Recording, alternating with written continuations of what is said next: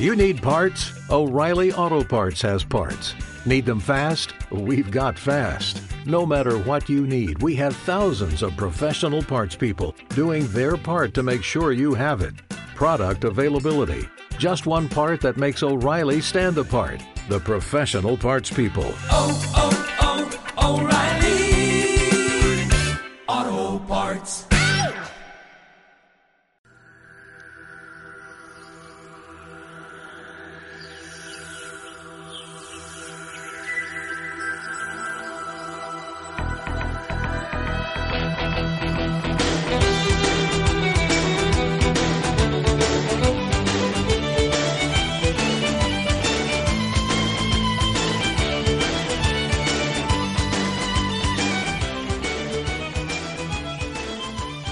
En Radio Camaraceite, Onda Parroquial, Educando con Amor, con Pino González y Guillermo Santana. Los martes a las 6 de la tarde y los jueves a las 10 de la noche.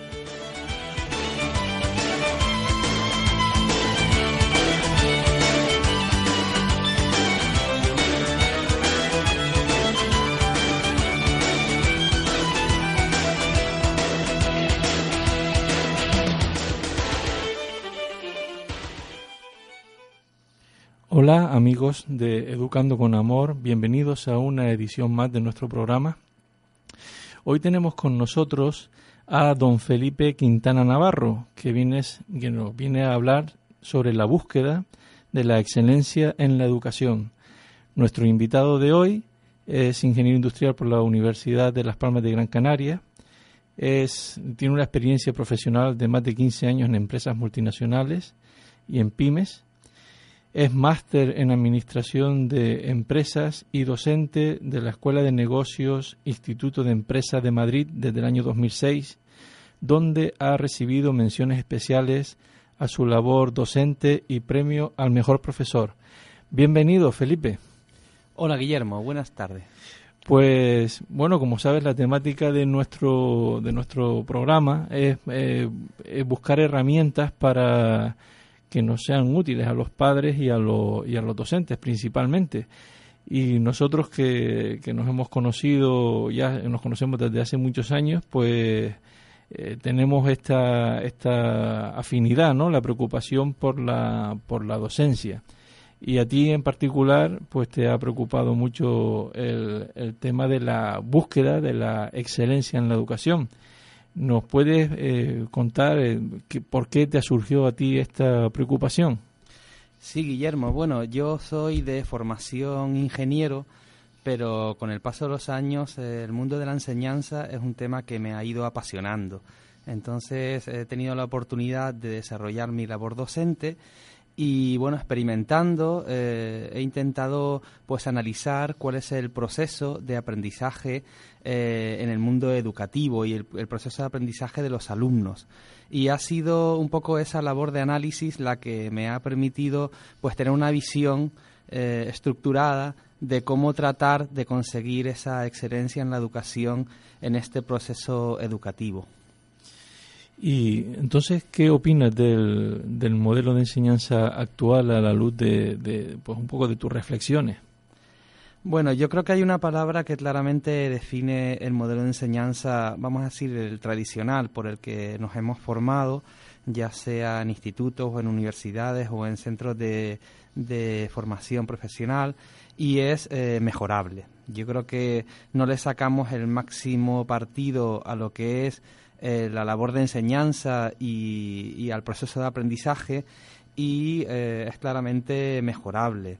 Existen pues muchos factores que me llegan a, que me llevan a decir esto y creo que una forma de poder mejorarlo es pues haciendo que haya más componente de trabajo en equipo en el aula. Generalmente en el sistema educativo actual es muy individualista eh, hacer clases menos teóricas y más reales, llevar a cabo una evaluación continua, eh, dar retroalimentación a los alumnos para mejorar el proceso de, de aprendizaje, eh, que los alumnos hagan presentaciones en clase y se acostumbren a hablar en público, eh, hacerlo más participativo en general y pues, ¿por qué no? Aprovechar también la tecnología y, bueno, pues yo creo que hay muchísimos eh, factores que hay que mejorar eh, tanto en lo que es eh, pues la, enseñanza como lo que es el, rol de, los profesores y de los centros educativos. Y respecto al proceso de aprendizaje, hay varias teorías y modelos que lo tratan de explicar. Si no me equivoco, has profundizado sobre este tema. Cuéntanos lo que consideras que son catalizadores del proceso del aprendizaje. Sí, efectivamente, Guillermo. Bueno, yo creo que todos hemos pasado por, eh, todos hemos sido alumnos hoy en día, ¿no? Eh, en mayor o menor, medida, ¿no? Y yo creo que todos hemos tenido buenos profesores y, profesores no tan buenos. Entonces creo que hay algunas herramientas y algunos catalizadores que nos pueden ayudar a que ese proceso de aprendizaje pues tenga mayor impacto en los alumnos. Y uno de ellos es, por ejemplo, la diversión. Eh, qué duda cabe que cuando uno aprende y al mismo tiempo se divierte, esos aprendizajes van a quedar mejor asentados en los alumnos. Eh, por supuesto, hay un segundo catalizador que creo que es muy importante, que es el desarrollo de la creatividad.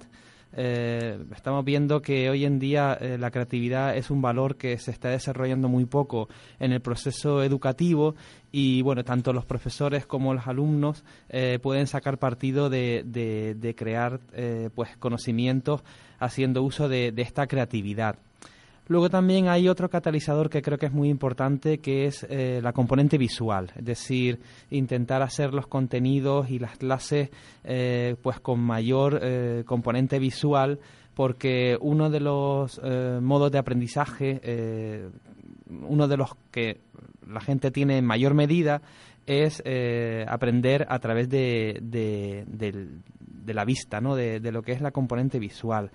Por ello nos podemos ayudar de herramientas como pueden ser los mapas mentales, podemos utilizar vídeos en clase, fotos, imágenes y bueno, pues eh, hay muchas herramientas que hoy en día nos pueden ayudar a tratar de enseñar eh, haciendo mayor uso de la componente visual. Por supuesto, hay otros catalizadores como pueden ser los juegos en el aula. Eh, hay una teoría nueva que se llama gaming, en inglés de, game, que fomenta el aprender a base de juegos. Eh, bueno, yo sé que recientemente también has entrevistado a Gonzalo Versosa, que es eh, pues actor de teatro, y se han hablado de las sinergias entre el teatro y la educación. Pues ¿por qué no educar eh, haciendo uso del rol de role plays en la que los alumnos pues tengan que hacer una pequeña representación para mm, pues aprender algo, ¿no? A, través de esos role plays o representaciones. Y finalmente hay otro componente que me gustaría mencionar como catalizador de la enseñanza, que es el, el poder de la sorpresa. Yo creo que en, en inglés se, se habla del de wow factor, que es tratar de sorprender a tus alumnos. Yo creo que cuando logras sorprender, eh, realmente pues motivas mucho a los alumnos y esos conocimientos van a, a quedarse en una en mayor medida.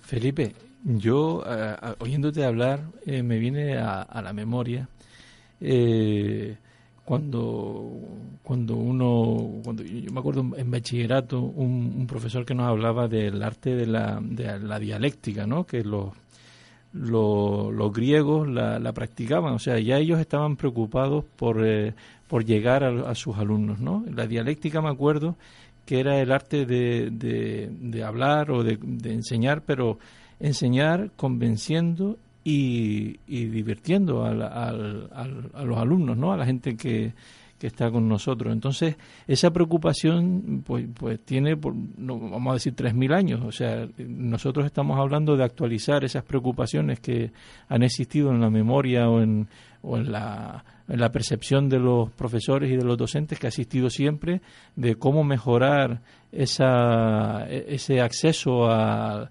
a, la atención y a la motivación de, sus alumnos, ¿no?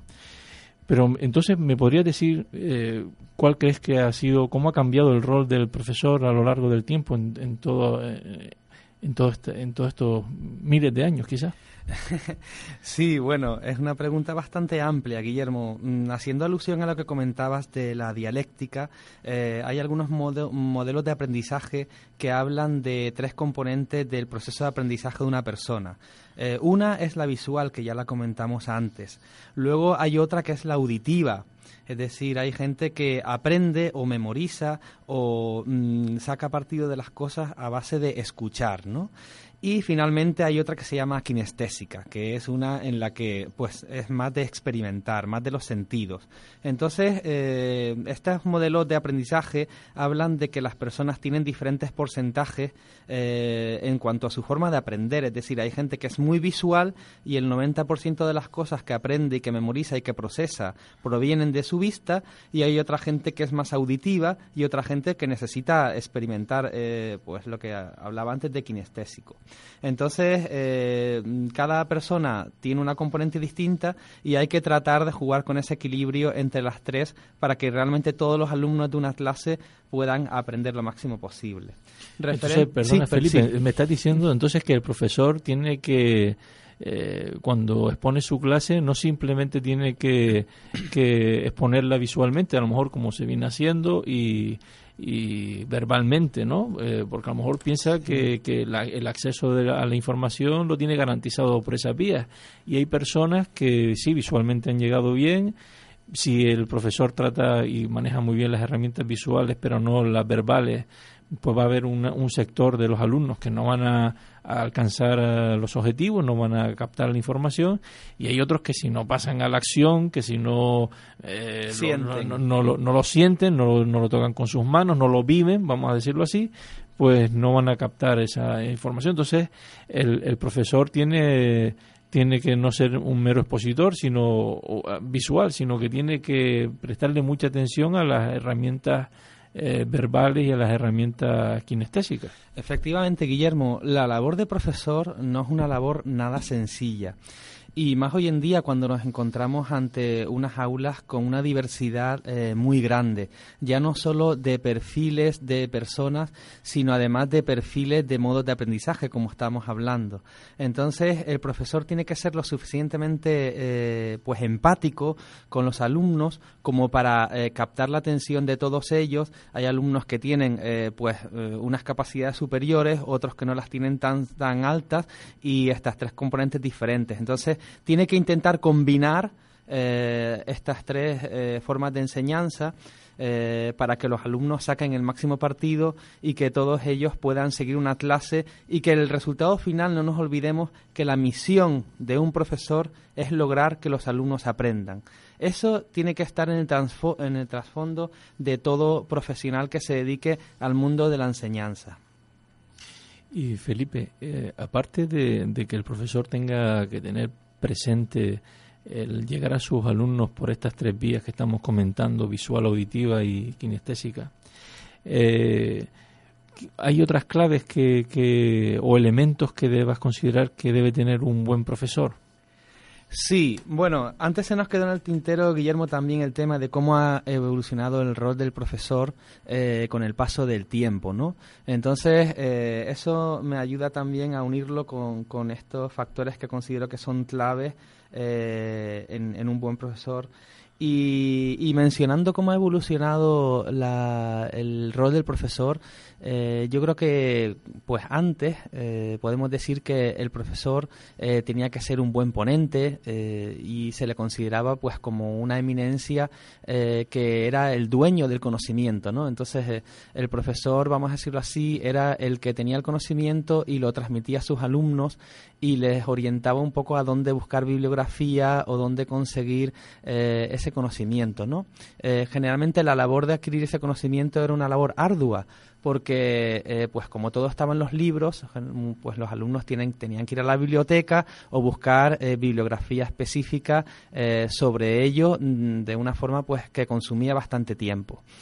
¿Qué pasa? Que ahora hemos pasado un modelo en el que tenemos Internet y en el que tenemos la tecnología. Entonces, el conocimiento podemos decir que está ahí, está en la nube. Eh, pues cuando vas a dar eh, pues un concepto nuevo, un alumno puede haberlo ya buscado en Internet eh, porque toda esa información está ahí. Entonces, el profesor pasa de ser un ponente dueño del conocimiento y que transmite todo eso pasa a ser pues un poco eh, una persona que tiene que motivar a los alumnos a profundizar en esos temas, eh, tiene que ser un guía que oriente a los alumnos eh, sobre una materia concreta y tiene que ser pues lo que se llama en inglés pues una especie de coach, como si fuera un entrenador que motiva a los alumnos a que profundicen en la materia. Entonces yo creo que ese es un poco el rol que ha cambiado gracias a, pues a la aparición de internet que puede ser una buena herramienta. Referente al, al tema de, de, cuáles son los elementos claves de un buen profesor, yo creo que hay, hay varios. Yo destacaría pues la implicación que debe tener un, profesor, la dedicación, eh, el cumplir con lo que uno promete a sus alumnos, eh, el ser estructurado en, en, el curso, tener una estructura clara de lo que se va a dar, el ser empático, como hablábamos antes, eh, para tratar de ponerse en el lugar de los alumnos también.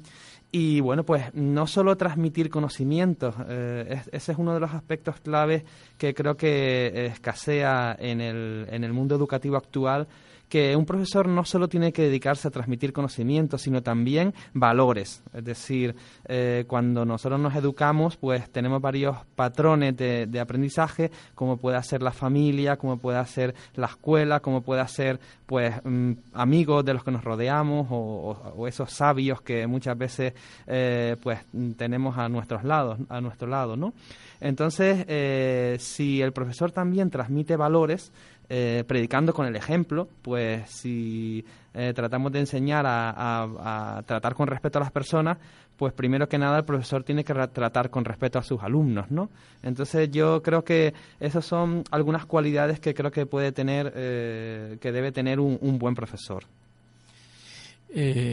como comentaste antes, tuvimos en este programa al actor Gonzalo Versosa y, también salió el tema de la importancia de la, de la puesta en escena, ¿no? Eh, hay gente quien incluso valora que puede estar en sobre el 93% de, de la información que se pone en juego, el, éxito de la comunicación puede estar en el 93% de ese éxito puede radicar en el lenguaje corporal, cuando la gente accede a la información a través del, del lenguaje corporal, y de la entonación, o sea, el uso de esas dos herramientas, aparte de lo que se dice, la importancia de la entonación y el lenguaje corporal, la expresión corporal, ¿no?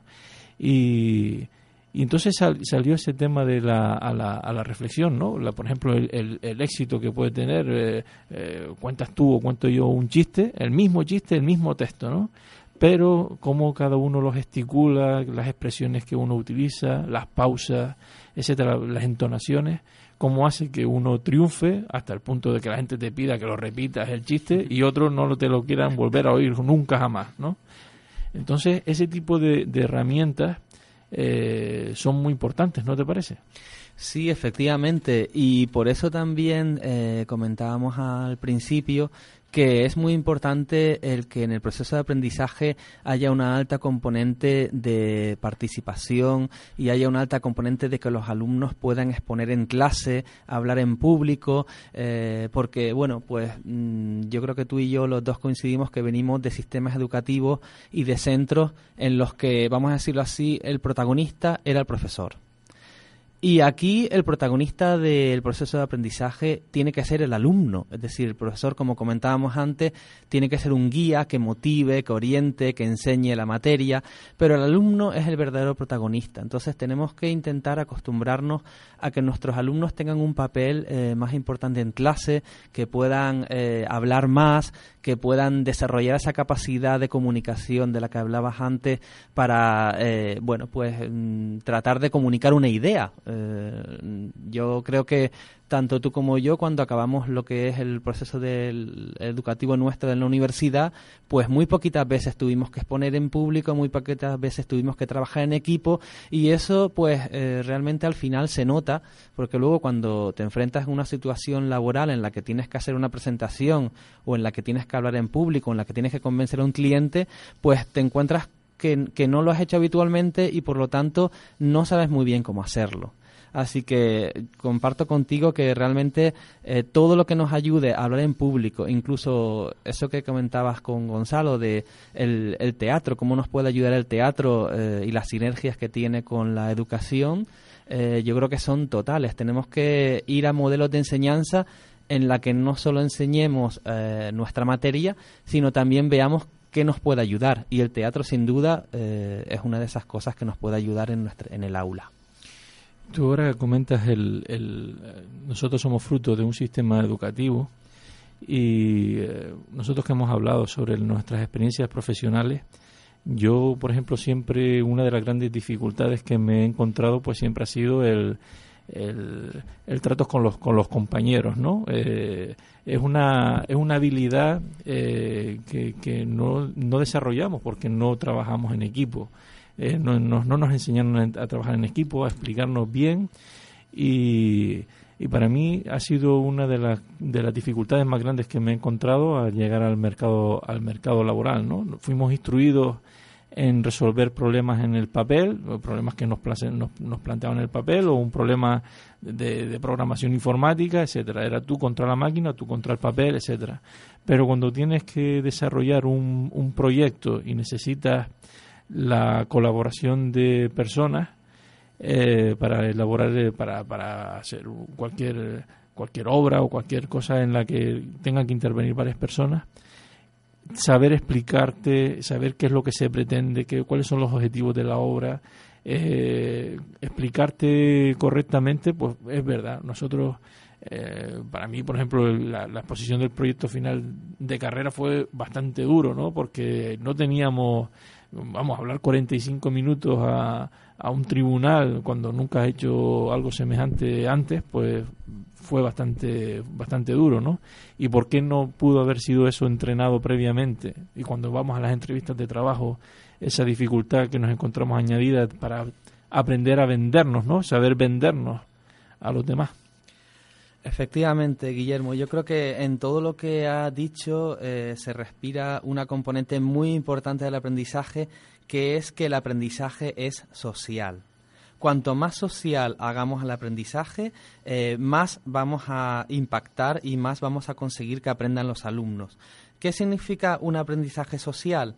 Significa el que haya interacciones entre los alumnos, el que haya interacción entre profesor-alumno, el que haya interacción entre grupos de trabajo que se organicen dentro del aula.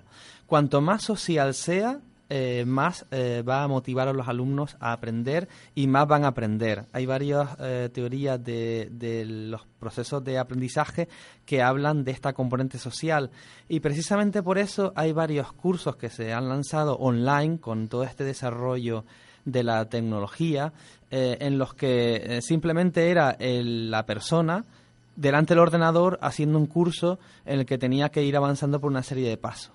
Y el índice de abandonos de estos cursos meramente online eh, es bastante alto, precisamente porque no existe esa componente social.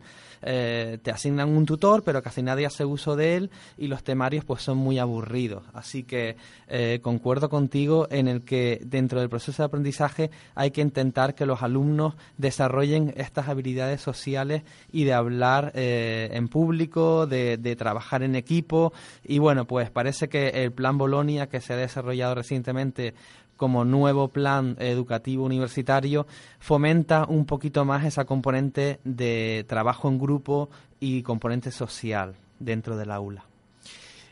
Ahora me viene a, la mente un comentario que también me hizo eh, otro, otro invitado sobre la importancia de, los deportes colectivos para aprender eh, ese trabajo en equipo, ¿no? que a lo mejor en el aula yo, por ejemplo, deportes en equipo nunca, nunca practiqué especialmente. Siempre hice deportes individuales, judo o frontenis o cosas que no eran de trabajo, pues de, de, trabajar con, con un con 10 compañeros o, con 5 más, ¿no? O sea, trabajar ese tipo de, de trabajar en equipos, ¿no?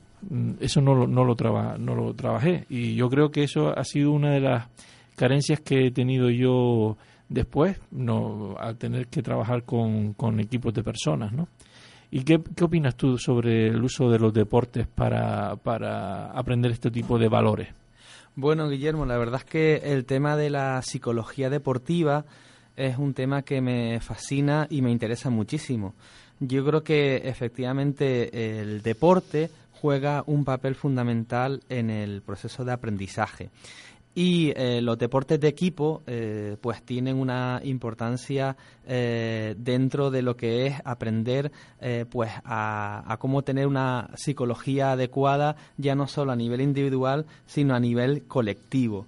Entonces, eh, mm, en Estados Unidos yo creo que es el país en el que más se fomenta el deporte eh, como parte de ese sistema educativo. Y de hecho, pues muchas universidades eh, dan becas deportivas a, personas pagándole la totalidad de sus estudios, pues mm, si obtienen unos resultados deportivos buenos. El deporte es fundamental porque no solo te ayuda a estar bien físicamente, sino porque además te permite a desarrollar un montón de habilidades, como puede ser la capacidad de concentración, la capacidad de trabajo colectivo, la capacidad de superación, el espíritu de sacrificio.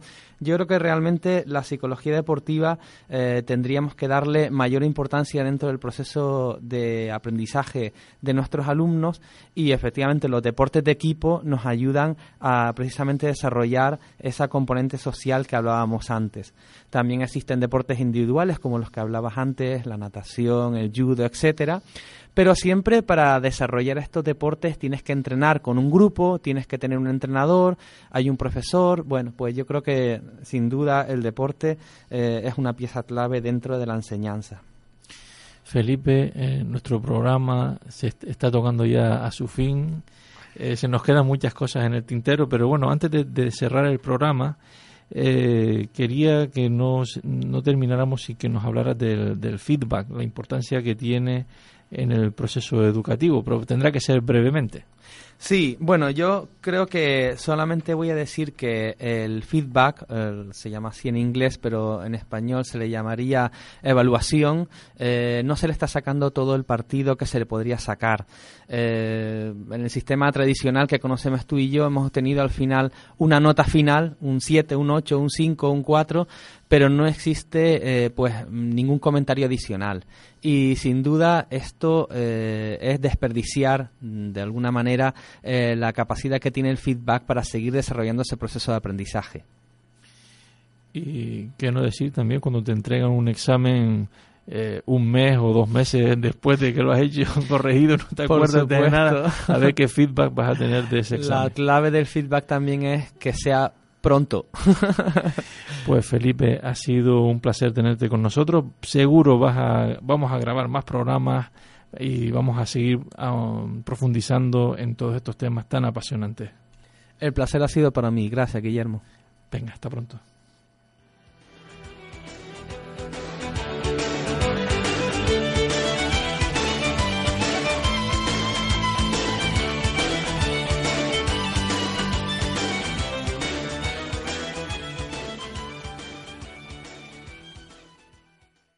Dale más potencia a tu primavera con The Home Depot.